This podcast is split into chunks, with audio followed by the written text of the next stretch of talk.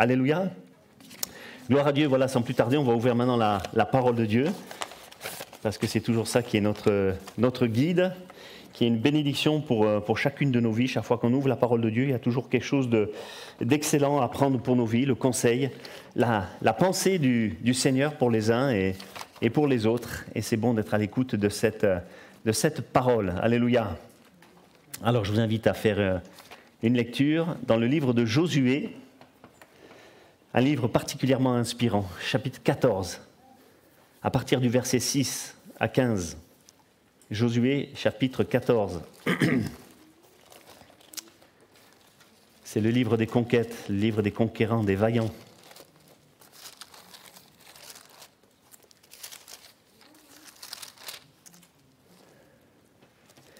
Les fils de Judas s'approchèrent de Josué à Gilgal et Caleb, fils de Jéphuné, le Kénisien, lui dit tu sais ce que l'Éternel a déclaré à Moïse, homme de Dieu, au sujet de moi et au sujet de toi, à Kadès Barnéa. J'étais âgé de 40 ans lorsque Moïse, serviteur de l'Éternel, m'envoya de Kadès Barnéa pour explorer le pays, et je lui fis un rapport avec droiture de cœur. Mes frères qui étaient montés avec moi découragèrent le peuple, mais moi, je suivis pleinement la voie de l'Éternel, mon Dieu.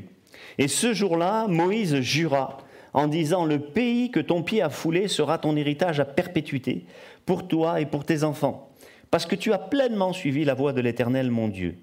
Maintenant, voici, l'Éternel m'a fait vivre, comme il l'a dit. Il y a 45 ans que l'Éternel parlait ainsi à Moïse lorsqu'Israël marchait dans le désert. Et maintenant, voici, je suis âgé aujourd'hui de 85 ans. Je suis encore vigoureux comme au jour où Moïse m'envoya. J'ai autant de force que j'en avais alors, soit pour combattre, soit pour sortir et pour entrer. Donne-moi donc cette montagne dont l'Éternel a parlé dans ce temps-là, car tu as appris alors qu'il s'y trouve des Anakim et qu'il y a des villes grandes et fortifiées. L'Éternel sera peut-être avec moi et je les chasserai comme l'Éternel a dit. Josué bénit Caleb, fils de Jéphuné, et il lui donna Hébron pour héritage. C'est ainsi que Caleb, le fils de Jéphuné, le Kénisien, a eu jusqu'à ce jour Hébron pour héritage, parce qu'il avait pleinement suivi la voie de l'Éternel, le Dieu d'Israël, Hébron s'appelait autrefois Kirjat Arba. Arba avait été l'homme le plus grand parmi les Anakim et le pays fut dès lors en repos et sans guerre. Alléluia. Gloire au Seigneur. Voilà, je voudrais juste brièvement décrire un petit peu le contexte de cette histoire. Moïse, avec Josué, le peuple d'Israël, avait commencé, on le sait, la conquête de, Canaan, et il restait encore bien des territoires à, conquérir et à distribuer vraiment entre toutes les, tribus, en partage aux douze tribus d'Israël, comme, comme l'Éternel l'avait décidé, parce que ça venait de Dieu, c'est pas quelqu'un qui avait choisi d'être dans, un endroit ou dans un autre, c'est le Seigneur qui devait faire cela. Et c'est à ce moment-là que nous avons lu que euh, Josué va, euh, pardon, Caleb va dire à Josué, donne-moi cette montagne. Lui, il va réclamer quelque chose euh, de, particulier, il va lui faire une demande exceptionnelle de lui donner à lui en particulier le territoire d'Hébron, pas simplement la montagne, mais le territoire qui est, qui est là. Hein, le, premier qu'il avait exploré quand il était rentré dans le pays de Canaan avec les, avec les espions. D'habitude, personne ne pouvait choisir. Hein, un territoire en particulier, comme je l'ai dit, c'est Dieu qui attribuait le territoire à, une tribu, mais jamais à un homme en particulier. Alors là, on est surpris de, voir Caleb réclamer quelque chose, mais là, le cas était complètement différent. Et eh bien pourquoi? Parce que, souvenez-vous, quand Dieu avait envoyé les douze espions parcourir eh bien tout le pays de, de Canaan, on se souvient que dix des douze avait trouvé le pays magnifique, un pays où coule le lait, le miel, il y avait toutes sortes de fruits euh, magnifiques, merveilleux. Voilà. Mais il y avait aussi des géants, il y avait des villes fortifiées. Ils ont tellement été impressionnés par ça, vous voyez, euh, qu'en fait ils ont décrié le, pays, ils n'ont pas voulu y monter, et même pire, ils ont voulu se révolter contre, contre Moïse, contre Aaron, contre, contre Caleb et Josué. Ils ont même voulu les tuer, et ils voulaient même retourner en Égypte. Je ne sais pas si vous vous rendez compte. Et, ils ont réussi à impacter finalement tout le peuple qui était là. Ils les ont écoutés plutôt que, que Caleb et, et que Josué. Et en fait, en cela, ils sont le symbole de ceux qui, euh, qui quittent la foi après avoir connu le Seigneur, pour retourner eh bien, dans, dans le monde. Mais ces gens-là, malheureusement, on le sait, sont, sont morts. C'est un exemple terrible, mais ces gens-là sont morts dans le désert, frappés par une plaie, nous dit la parole de Dieu. Et seuls ceux qui ont survécu, eh bien, c'est, c'est, c'est Josué et Caleb, parce qu'ils ont pleinement suivi, comme dira le Seigneur, la voie de l'Éternel, leur Dieu. Et eux, ils avaient décrit ce pays, ils n'avaient pas vu le côté négatif. Bien sûr, ils n'étaient pas aveugles, ils savaient qu'il y avait des géants, ils savaient qu'il y avait des villes fortifiées, ils savaient que ce serait difficile, mais ils savaient que l'Éternel serait avec eux. Et qu'il, leur avait dit, tu ne les craindras pas, je les chasserai devant toi. C'était les promesses de l'Éternel. Eux, ils les avaient saisies, ils les avaient crues et ils les vivaient. Hein et c'est pour ça que Dieu va, euh, les bénir, tous les deux, Josué et Caleb. Et le verset 12 nous dit clairement euh, que c'est à ce moment-là que Dieu va promettre lui-même la montagne de Hébron à Caleb. Ça, c'est le verset 12 qui nous le dit. Euh, ce territoire qui, je le répète, ne comprend pas seulement la montagne, mais, tout ce, territoire environnant. Et c'était la volonté de Dieu, donc, de lui donner eh bien, c'était la promesse de Dieu de lui donner cette montagne. C'est pour ça que Caleb, bien plus tard, se souvient de cette promesse. Il a vécu avec une promesse pendant 38 ans dans le désert, parce qu'ils ont erré 38 ans, mais il savait que la promesse était pour lui, et il vivait. Il vivait avec une promesse. Est-ce que tu vis avec une promesse? C'est important de vivre avec une promesse de Dieu, une parole de Dieu pour soi, pour sa vie. Moi, je crois qu'on ne peut pas vraiment avancer dans la vie spirituelle si on n'a pas reçu vraiment une parole, une promesse de Dieu. C'est ça qui nous, qui nous fait vivre. quoi. C'est quelque chose d'extraordinaire. Et donc, euh, lui, il avait cette promesse. Et puis, quelle différence avec Lot, souvenez-vous? Lot n'avait pas voulu de cette montagne. Lui, il a préféré euh, la plaine. C'était plus facile. Hein. Il n'y avait pas de, déforestation à faire. C'était moins pentu. C'était magnifique. C'était comme un jardin de Dieu. Il y avait de l'eau, il y avait toutes sortes, mais il y avait surtout du péché. Mais Caleb n'était pas du tout comme, euh, comme Lot. Lui, il, il, aimait pas forcément les choses faciles, il aimait les choses que Dieu allait lui donner. Amen. Et moi, j'aime les choses que Dieu me donne, même si c'est pas facile. Et je crois que c'est important euh, de recevoir des choses de Dieu, même si elles nous semblent pas faciles. Il va nous donner la possibilité, eh bien, de, de travailler pour avoir ces choses. Lui, il voulait cette euh, montagne, il voulait Hébron, il voulait le lieu où Abraham avait habité, où le père de la foi avait habité, là où Dieu voulait l'amener. C'est important de ne pas résister quand on sait que Dieu veut nous amener quelque part, de ne pas résister. Alléluia. Parce qu'au départ, euh, on peut penser que ça sera difficile, que ça ne sera pas forcément bon pour nous, mais si Dieu t'a dit d'aller à tel endroit, c'est là que tu seras véritablement euh, béni. Amen. Alléluia. Et il voulait posséder donc ce que Dieu voulait lui, donner, parce que moi je crois que quand Dieu veut nous donner quelque chose, il nous donne le meilleur. Hmm, pas beaucoup d'amen. Hein. Vous croyez pas ça? Voilà, quand Dieu veut nous donner quelque chose, il nous donne le meilleur. Dis à ton voisin, malgré le masque, Dieu veut te donner le meilleur. Voilà. Pour les couples, c'est pas difficile à dire. Hein, voilà. Et la preuve, quand ils sont arrivés dans, ce pays, il y, a, il y a, là un détail que moi j'ai trouvé euh, formidable. Hein. c'est Nombre 13, verset 12. Il nous dit que euh, c'est tout petit. C'était la période des premiers raisins. Et normalement, les premiers raisins dans la saison, ils sont, ils sont pas gros. Hein. C'est pas pas les plus gros les premiers raisins. Il faut attendre vraiment la période du mois d'août ou tout ça où les, les, raisins, les raisins, ils ont grandi, ils ont, ils ont mûri, ça fait des belles grappes. Mais là, c'était la période des premiers raisins. Et vous vous souvenez qu'ils ont porté une grappe ou un sarment, je ne sais pas, mais enfin apparemment la Bible dit une grappe à deux sur une perche. Vous imaginez la taille de, de, la grappe Mais alors, qu'est-ce que, qu'est-ce que ça devait être? Quand ils avaient grandi, si ça c'était les premiers raisins. Vous voyez, moi je trouvais ça, ce détail extraordinaire. Et je crois qu'il y avait une, une, euh, un, timbre d'Israël, je l'avais pris en photo, je ne sais pas si tu vas réussir à le passer, mais sinon c'est pas grave. Et sur ce timbre d'Israël, ça montre justement euh, ce passage, ça illustre ce passage où on voit une perche avec euh, deux hommes qui étaient là et qui portaient la grappe de raisin. Mais encore aujourd'hui, est-ce que vous savez qu'à Hébron, je ne sais pas si Emmanuel et Véronica, ils ont été en Israël, ils sont restés assez longtemps, il paraît qu'il y a des grappes de raisin qui font encore à l'heure actuelle entre 5 et 6 kilos, les grappes. Vous imaginez? Mais ça n'a rien à voir avec les trucs de l'époque qui étaient encore bien plus grandes. Voilà. Donc, euh, oui, Dieu nous donne toujours le meilleur, ça on doit en être persuadé, même si, je le répète au départ, peut-être on croit que c'est pas ça, mais Dieu sait ce qu'il fait, hein, et c'est ce que croyait euh, Caleb, et c'est pour ça qu'il a crié au Seigneur, donne-moi cette montagne. Et c'est le titre de mon message ce matin, donne-moi cette montagne, c'est-à-dire donne-moi, donne-moi ce qui peut-être euh, semble difficile, ce qui paraît peut-être à, mes yeux quelque chose d'impossible, donne-le-moi. Ce que le diable m'empêche d'obtenir, donne, donne-le-moi. Malgré toutes les choses qui semblent s'opposer, donne-le-moi, donne-le-moi, donne-le-moi. Alléluia. Alors, je ne sais pas ce que tu attends dans ta vie, ou je ne sais pas ce que, ce que Dieu t'a promis, je ne sais pas peut-être ce que ton cœur espère, mais est-ce que tu veux dire avec moi, avec force, à Dieu, donne-le-moi. Dieu voit ce qu'il y a dans ton cœur. Donne-le-moi. Est-ce qu'on peut le dire ensemble? Donne-le-moi, Seigneur. Donne-le-moi. Toi, tu sais ce que tu viens de demander au Seigneur. Alléluia. Et ça, cet état d'esprit, c'était également le, cœur de Caleb, c'était l'esprit de Caleb. Il voulait rien d'autre. Lui, sa vision, vous savez, c'est bien de, de ne pas avoir 50 objectifs à la fois. Je crois que dans la vie de Dieu, il y a des choses prioritaires, il y a des choses qu'on doit désirer en premier. Voilà, peut-être tu n'es pas baptisé du Saint-Esprit, commence par le baptême du Saint-Esprit. Il y a des gens qui voudraient déjà servir Dieu, commence par être baptisé du Saint-Esprit. Et c'est comme l'échelle de Jacob, vous voyez, un barreau après l'autre. Hein. il ne faut pas être euh, au cinquantième avant d'avoir franchi le premier. Et demander quelque chose, voilà, Seigneur, donne-moi ça. Et se fixer sur cet objectif. Et, Caleb, il n'en avait qu'un, il n'avait qu'une vision, qu'un objectif, qu'un seul but, il avait cette montagne. Amen. Alors, euh, on pourrait dire, euh, l'espace d'un instant, on va ouvrir une petite parenthèse, peut-être pour, pour mieux comprendre l'histoire, essayer de mieux comprendre qui est Caleb, d'où il vient, et comprendre aussi c'est quoi Hébron, ça représente quoi Hébron? Alors on va commencer par Caleb. Caleb, c'était le, fils de Yefouné, hein, ça nous est dit au début, on l'a lu. C'était un, chef de tribu, voilà, quelqu'un d'élevé, le chef de la tribu de, Juda, un représentant, voilà, un des principaux, hein, nous dit la, parole de Dieu. Donc c'était pas euh, n'importe qui, c'était quelqu'un de, spirituel, c'était quelqu'un de, reconnu, c'était quelqu'un qui avait, qui avait fait ses preuves avec le, Seigneur et avec, euh, et avec Josué.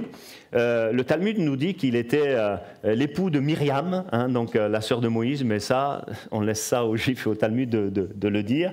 On n'en est pas persuadé, puis ça n'apporte pas grand-chose. Il va avoir beaucoup d'enfants, à peu près une douzaine d'enfants, hein, dont le plus connu, c'est Hur. Vous vous souvenez de Hur Aaron et, Aaron et Hur, voilà. Ils soutenaient les, mains de Moïse quand il priait, alors que Josué était dans, la plaine en train de combattre contre Amalek. Et le fils de Hur est aussi bien connu, c'était Betsalel, hein, celui qui a construit le tabernacle sous l'inspiration du, Seigneur. Voilà, son neveu à, Caleb, c'était Othniel également. Hein, voilà, c'était à la fois son gendre et son neveu, un fils de son frère. Voilà.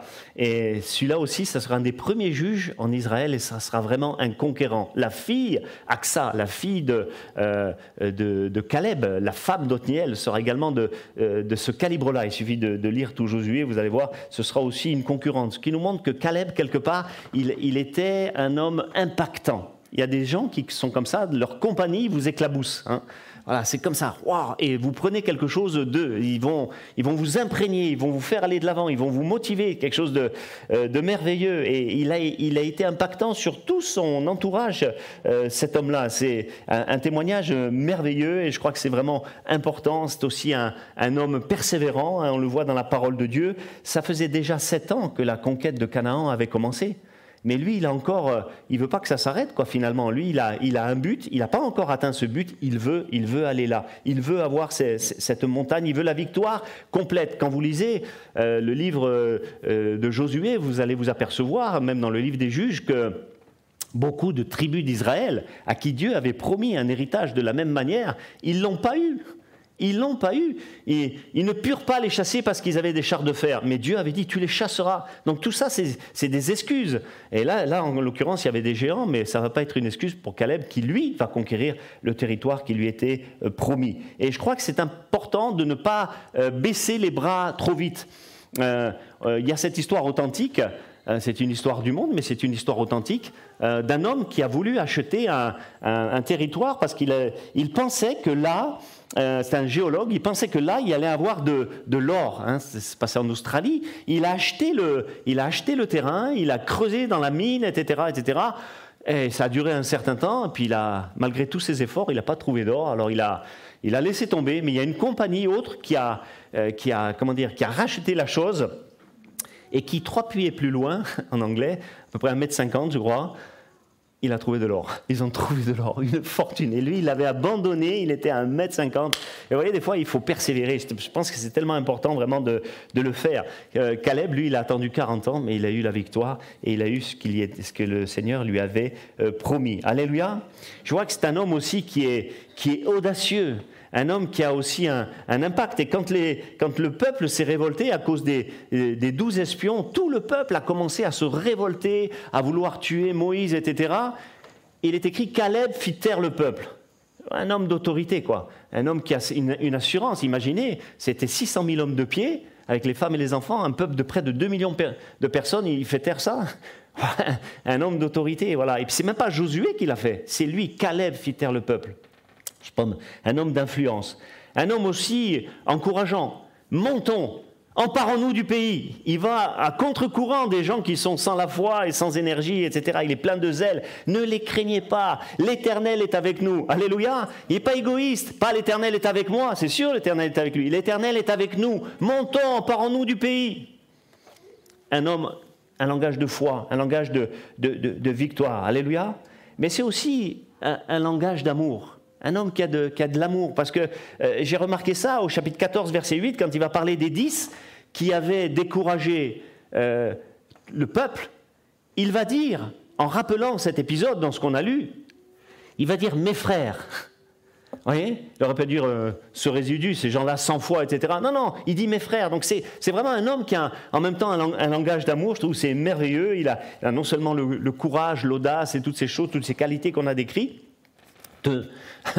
Mais il a également eh bien, euh, cet amour qui est tellement important. On voit aussi que c'est un homme qui est rempli de l'Esprit de Dieu, puisque le Seigneur lui-même va lui rendre ce témoignage, Nombre 34, verset 24, Mon serviteur Caleb a été animé d'un autre esprit. Alléluia un autre level, un autre, un autre niveau. Et, c'est merveilleux parce qu'il a pleinement suivi ma voix. Et il a pleinement suivi ma voix, il a pu suivre cette voix parce qu'il était rempli eh bien, du Saint-Esprit, de la puissance de l'Esprit. Alléluia. Quel beau témoignage. Mon serviteur, Abad.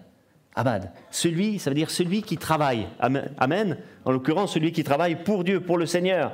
Alors, il n'a pas le même esprit, il n'a pas la même foi, il n'a pas la même vision que tous ces autres qui décriaient. Hein. C'est comme si Dieu disait, il n'a pas le même niveau. Il est au-dessus finalement euh, du lot. Euh, pas dans le sens c'est un surhomme, ne croyez pas ça mais simplement il a la pensée de Dieu. Il, est, en accord, il est en communion, il est en osmose avec moi, il suit, il suit mes voies. Amen. C'est ça pour Dieu, euh, celui qui, euh, voilà, qui, a un esprit supérieur. Il n'est pas supérieur aux autres, hein, physiquement ou, tout, ou, quoi que ce soit, mais, simplement parce qu'il est en accord avec Dieu, il suit les voies de Dieu. Amen. Et c'est ce genre d'homme et de femme que Dieu recherche. Et puis on voit finalement que son tempérament, il va avec son nom, Caleb. Alors on peut penser que c'est, euh, comment dire, péjoratif, puisque ça signifie chien. chien impétueux. On n'aimerait pas s'appeler chien, viens ici. Non, non, chien impétueux qui aboie, mais aussi qui attaque. Vous voyez? Sorte de bulldog, chien loup, voilà. C'est ce tempérament vraiment tellement vif, celui qui, qui attaque sans cesse, malgré son âge, malgré son âge de 85 ans là. Alors, je ne veux pas faire de parallèle malheureux, mais si vous lisez le chapitre 13 au verset 1 si je me souviens bien, il est écrit Josué était devenu vieux. Et le Seigneur va lui dire Tu es devenu vieux.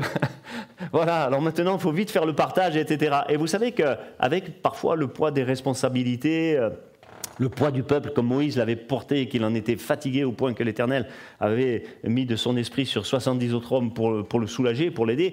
Malheureusement, Josué a, subi la charge du peuple et puis il a, fait ses conquêtes, etc. Et peut-être au bout d'un moment donné, lui n'avait pas une promesse particulière comme celle qu'avait Caleb. Mais moi, je crois que c'est une, une, promesse qui nous permet d'avoir une, une, vision, un but, un objectif, qui nous permet de ne pas vieillir spirituellement. Voyez et c'est important, ça, de ne pas vieillir spirituellement. Moi, je pense qu'il n'y a, pas de. J'aime pas le terme vieux. Voyez Quand on était en Afrique, c'est vrai, vieux, c'est plutôt honorifique. Hein Mais je crois que. Vraiment, le vieillir spirituellement, c'est mauvais. Mais je crois que quand on a une vision, quel que soit l'âge que l'on a, voilà, on peut être un homme extrêmement euh, efficace et une femme extrêmement euh, efficace. Et puis, Caleb, ça signifie aussi orienté par son cœur son cœur était orienté justement par la vision euh, qu'il avait, que Dieu lui avait euh, confiée. Amen. Alléluia.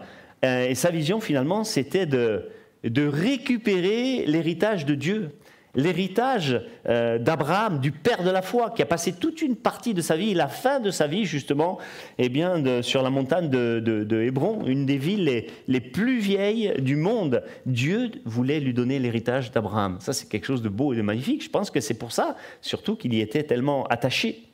Hébron, euh, comme on l'a dit mardi, ça signifie euh, ami, dans le sens ami de Dieu. Les Arabes l'appellent d'ailleurs comme ça, cette montagne. Euh, voilà. Et pour dire qu'Abraham était l'ami de Dieu. Ça signifie aussi union, compagnie, amitié, union avec Dieu, en compagnie de Dieu, amitié avec Dieu. C'est dans cette dimension qu'on doit être les uns et les autres. Et c'est là qu'il séjournait Abraham près des chaînes de Mamré, souvenez-vous, où il a eu cette c'est l'endroit où il y a eu cette révélation extraordinaire. Voilà. Il a vu le Seigneur, il a vu des anges qui sont après allés à, à Sodome et Gomorre, il lui a révélé des choses, il, y a parlé. C'est là également qu'il y a cette grotte de Macpéla qu'il avait acquis, hein. et puis il va y enterrer, euh, bien malheureusement, quand elle va décéder, euh, Sarah, et puis euh, il va lui-même y être enterré. Il y aura Isaac, Jacob, Joseph qui seront enterrés, leurs épouses également. Voilà, Léa sera enterrée, Rebecca là-bas. Euh, tout ça. Et, c'est là, ça constitue ce qu'on appelle encore actuellement euh, en Israël, ça existe encore le tombeau des, patriarches. Et euh, les Arabes y ont construit une, mosquée hein, qui s'appelle Ibrahimi, la mosquée Ibrahimi, elle est, là-dessus. Et c'est encore là, sur la montagne d'Hébron, que Samson, souvenez-vous, va apporter, euh, quand à un moment donné il va aller dans la ville de Gaza, il va arracher les portes de la ville avec les montants, etc. Ça pèse plus de 300 kilos, cette histoire-là. Et il va les, amener sur la montagne d'Hébron. Et c'est près de 80 kilomètres. Hein. Je ne sais pas si vous imaginez la, chose. Boum, il va planter ça sur la montagne d'Hébron. Tout ça, ça a, un sens, c'est une signification spirituelle c'est également là qu'il y avait euh, les grappes, la vallée d'Escol, dans toute cette région montagneuse euh, d'Hébron. C'est à Hébron plus tard que David va être proclamé roi également. Il va y rester pendant sept ans et demi. Et c'est là qu'il va réunir pratiquement tout, le peuple. C'était un centre de ralliement euh, du pays d'Israël. Hein. voilà. Le, cette ville, elle s'appelait auparavant Kiryat Arba, on l'a dit. Kiryat Arba, je ne sais pas si je prononce bien, mais Arba, en hébreu, ça veut dire force de Baal. Hein, c'est le symbole du, vraiment du, diable, la force, la force du diable. Voilà, on disait que Baal, c'était un dieu supérieur euh, aux autres dieux, père des hommes, etc. etc. Et, Arba, la Bible nous dit qu'il avait été le plus grand des géants. Hein. on l'a lu, c'est quelque chose d'extraordinaire. Est-ce que tu peux afficher les deux photos, euh, si c'est possible, de, des, deux géants euh, qui sont assez récents, quoi. Voilà. On était à leurs yeux comme des sauterelles. Et ça, c'est, ça, c'est pas les géants de l'époque. Hein. Ils, sont, bien plus petits que les géants de l'époque. Tu en as une autre, je crois, si tu peux l'afficher, s'il te plaît. Je crois qu'il faisait 2,51 m, lui. C'est pas mal, hein Voilà. Donc, euh, voyez? Pour se marier, difficile quand même. Hein Parce qu'imaginez le lit. Enfin bon, bref. Et on sait que Goliath mesurait 3,60 m. Vous imaginez? Je vous dis, le plus grand là, 2,51 m. Imaginez Goliath, 3,60 m, près d'un mètre de plus. Vous imaginez ce que ça faisait? C'est pour ça qu'ils ont pu dire des choses aussi extraordinaires que, euh, voilà, on était comme des sauterelles, vraiment, euh, à leurs yeux. On sait que Og, roi de Bazan, quand la conquête a, a commencé, ils ont retrouvé son lit et la Bible dit qu'il faisait 4 mètres 95. 4 mètres 95 le lit. voilà, là il y a de l'espace. Hein. Et alors on se demande si Arba était le plus grand de tous les géants, mais combien il mesurait celui-là? C'est quelque chose d'extraordinaire. Et il y avait ses trois fils euh, qui habitaient sur la montagne euh, de Hébron. Voilà. Et c'est eux que Caleb va chasser. Il va pas avoir peur de, ces gens-là, voyez Et Josué, euh, chapitre 15, verset 13, nous donne leur nom. Et finalement, c'est important de regarder les, noms de ces personnages parce que euh, ça a une signification euh, spirituelle. Le, premier, hein, Josué 15, verset 13, c'est Sheshai. Sheshai. Et ça veut dire libre. Et c'est le symbole finalement de, de l'homme qui veut être libre. Je parle pas des gens du monde, hein. je parle surtout des chrétiens. Déjà, dans ce monde, les gens ils veulent être libres, hein, ni Dieu ni maître, etc.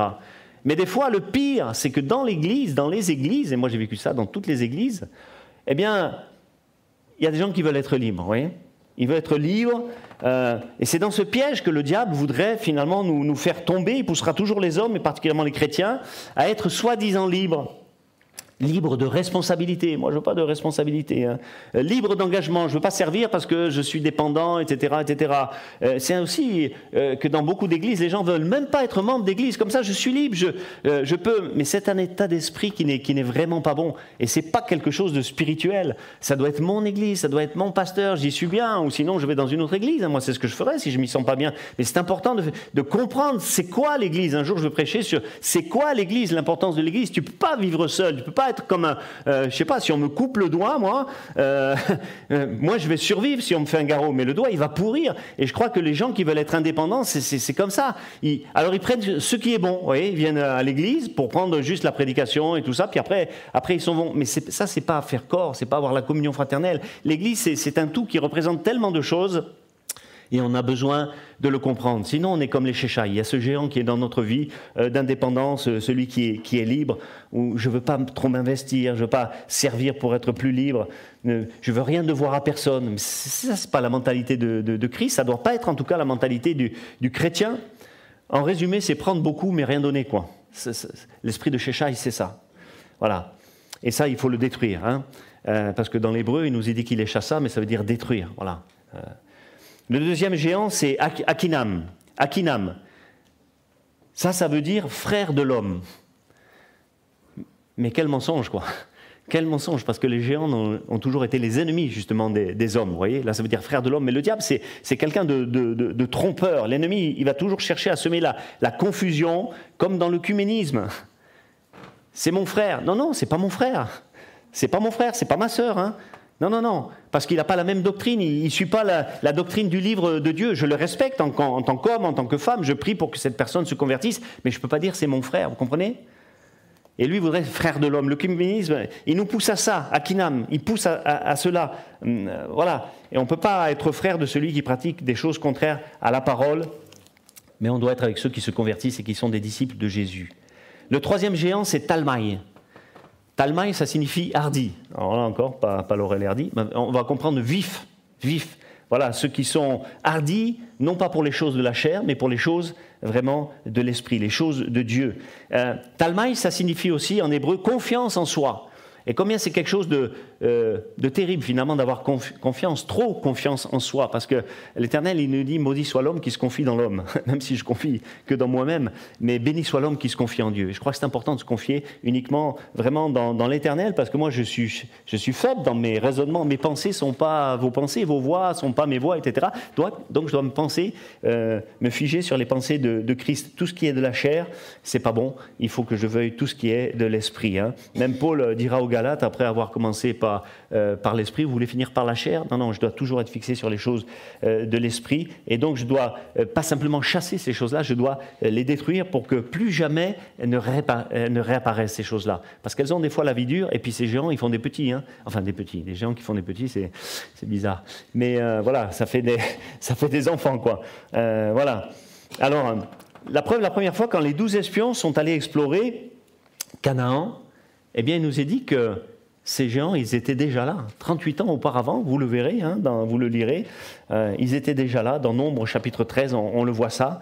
Et c'est-à-dire que quand Abraham est mort, quand Jacob a dû partir en Égypte à cause de la famille, etc., c'est là que le pays a commencé à être habité à ce moment-là par toutes ces, par toutes ces nations et par toutes ces... Euh, ces géants quoi, qui ont occupé le territoire que Dieu avait voulu donner originellement à, Abraham. Et finalement, le, rôle, le but, la vision de, Caleb, son objectif, c'était justement de déloger toutes ces choses parce que ça appartenait au peuple de Dieu, ça appartenait à Abraham. Et son but, c'était de reprendre l'héritage, de reprendre euh, possession du terrain. Et ça n'a pas traîné. Hein. Euh, Caleb, dès qu'il a eu la possibilité et le, et le, feu vert de la part de Josué, eh bien, il les a balayés malgré les villes fortes et fortifiées, malgré les géants, malgré tout euh, toutes, ces choses. Alors, je voudrais juste euh, terminer ce matin avec euh, cette pensée en disant que Dieu veut parler peut-être à, celui ou, à celle qui a, qui a laissé justement son territoire être envahi par ces trois géants dont j'ai parlé. Peut-être peut-être d'autres. Hein. Et vous savez que l'ennemi, il essaiera toujours de, conquérir ou de reconquérir. Et il va toujours là où, on est le, plus faible. Hein. Vous savez que le diable a laissé Jésus dans le, dans le désert et nous a dit en attendant un moment plus favorable. voilà. Et il attend toujours un moment plus favorable pour nous attaquer quand on est plus faible dans la chair. Et ce qu'on avait cru, si on ne les a pas tués, si on avait juste chassés, ça va, ça, va revenir. Hein. Alors, je ne peux pas tolérer que mon héritage spirituel euh, que j'ai eu à ma conversion, tout ce que Dieu m'a donné, puisse être recolonisé ou être reconquis par, par ces géants. Et ça peut être tellement de choses qui représentent finalement le, le monde, les attraits du, du monde, les, les addictions, peut-être une vie qui n'est pas en règle, peut-être peut quelqu'un qui vit dans, dans, dans, dans, la tiédeur ou qui tolère certaines choses, ou la religiosité, ou qui fait du mélange, sorte de syncrétisme, vous voyez, tout ça, c'est pas bon. Ou si on n'est simplement plus à part de ce monde, vous voyez. Voilà, n'aimez pas ce qui est dans le monde. Et il n'y a qu'une parole, certainement pour toi ce matin, c'est le moment pour toi de reconquérir ce, territoire que l'ennemi a voulu te, reprendre et te, et te, voler. À toi de reconquérir ton propre cœur et tes propres pensées. Euh, souvenez-vous de votre conversion, souvenez-vous des premiers moments qu'on a vécu avec le Seigneur. On y pense souvent avec émotion, comment on a été visité, comment on a été travaillé, comment le Saint-Esprit a fait une œuvre extraordinaire. En, nous, on avait cette, notion d'amour, de communion euh, fraternelle, d'amour de, l'Église, d'amour de la parole de Dieu, de, la prière, du zèle. C'était pas, pas difficile pour nous de venir aux, réunions, c'était même une joie. Et puis petit à petit, le temps a passé. C'est comme moi quand je regarde maintenant des photos quand j'avais 20 ans et maintenant. C'est terrible, tu n'as pas le droit de rigoler toi. Il a vu les photos. On verra les tiennes si je survis d'ici quelques années. voilà. mais c'est exactement ça, des fois des photos de ma conversion et des photos maintenant spirituelles, si ça pouvait exister, vous savez, avec une balance et quelque chose qui dit où est-ce que j'en suis. Voilà, il y a des choses, je me suis laissé des fois euh, reconquérir. Et, ça, c'est quelque chose de mauvais. Et je dois dire, comme euh, je dois avoir l'esprit de Caleb, Seigneur, donne-moi cette montagne. Que je ne puisse pas tolérer de, que, ces choses anciennes euh, que j'avais vaincues reviennent dans mon cœur, l'esprit de critique, de jugement, etc. Tout ça, ça doit, ça doit disparaître de mon cœur, parce que c'est là que le Saint-Esprit eh bien m'envahit, quand, quand toutes ces choses disparaissent, vous voyez et tout ce que Dieu t'avait donné à ta conversion, c'est ce que tu avais acquis par la foi en Jésus, c'est ça que tu dois eh bien, récupérer. Alors peu importe de savoir euh, pourquoi, comment, ou quand, ou par la faute de qui, parce que ça peut arriver, ces géants auraient pu revenir envahir ta vie, eh, eh bien, euh, ne laisse pas ces choses s'installer. Peu importe ces choses-là, Dieu ne veut pas te, euh, se souvenir de ça, il, te dit simplement combat ces choses, combat-les, détruis-les, chasse-les. Alléluia, que tu aies l'esprit de chasse euh, de Caleb, chasse Sheshai, Akinam et, et Talmaï, chasse ces choses de, de ta vie, parce que tant qu'ils sont là sur la montagne, elle n'est pas à toi elle n'est pas à toi. Et c'est eux qui vont bouffer euh, les raisins. Hein. Ils vont manger les, grappes gigantesques alors qu'elles sont pour toi. Dieu les a préparées pour toi. Tout ce qu'il y a de bon là-dedans, c'est pour toi. Alors Dieu nous a donné des armes. Hein. Utilisons-les. Ne laissons pas les habitudes, le passé euh, revenir, qu'on ait toujours l'énergie de, de Caleb. J'ai autant d'énergie, j'ai autant de force, j'ai autant de foi, j'ai autant de feu pour lire la parole ou pour prier qu'à ma conversion. Est-ce qu'on peut le dire? Est-ce qu'on peut le dire? Caleb, c'est ça qu'il aurait pu dire. Et je crois que c'est important de pouvoir le, dire. Et si j'arrive pas à le dire, si je suis vraiment honnête avec moi-même, que je dis Seigneur, je veux aller à la conquête de ce qui était mon territoire auparavant, de ce que tu vraiment, de ce que tu m'avais donné. Alléluia. Alors je vais terminer avant qu'on prie. Euh, je vais faire une dernière lecture, si vous le voulez bien. Quand j'avais terminé cette prédication, je ah, j'ai plus grand-chose à, dire. Je pense qu'on a dit l'essentiel. Eh bien, j'ai lu cette parole dans le, dans le Deutéronome, chapitre 33 verset 27. Et je trouve que c'est une parole euh, magnifique. Écoutez ça. C'est Moïse qui a dit ça. Le Dieu d'éternité est un refuge, et sous ses bras éternels est une retraite. Devant toi, il a chassé l'ennemi, et il a dit extermine. Alléluia. Donc il t'en donne la, force. Israël est en sécurité dans, dans sa demeure. C'est ça ta position. Ta demeure, c'est la foi, c'est l'Église. La source de Jacob est à part. Tu es à part, tu ne fais pas partie du monde. C'est-à-dire dans un pays de blé, de mou, et son ciel distille la rosée. Que tu es heureux, Israël Qui est comme toi Un peuple sauvé par l'Éternel, le bouclier de ton secours et l'épée de ta gloire. Tes ennemis feront défaut devant toi et tu fouleras leur lieu élevé. Alléluia on, se lève, on ferme les yeux, on est dans un moment euh, de prière et, le pasteur Emmanuel va nous conduire eh bien, dans, ce moment de prière. Alléluia, que Dieu nous, nous bénisse, nous fortifie les uns et les autres. Bon retour à chacun, soyez bénis. Alléluia.